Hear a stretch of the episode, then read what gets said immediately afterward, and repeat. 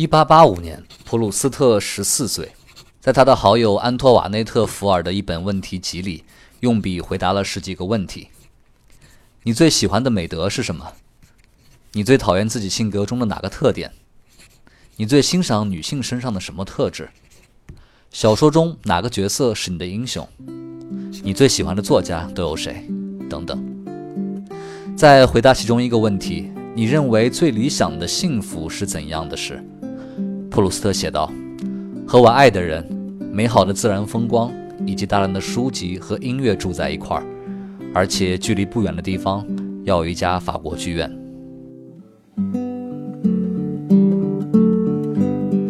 六年后，一八九一年，普鲁斯特二十岁，在另一份类似的问卷里，面对同样的问题，普鲁斯特给出了不同的答案。这一次，当被问到你认为最理想的幸福是怎样的时，他的回答变成了：这种幸福可能在世俗评价中没有那么高尚，我不敢说，我怕说出来就破坏了它。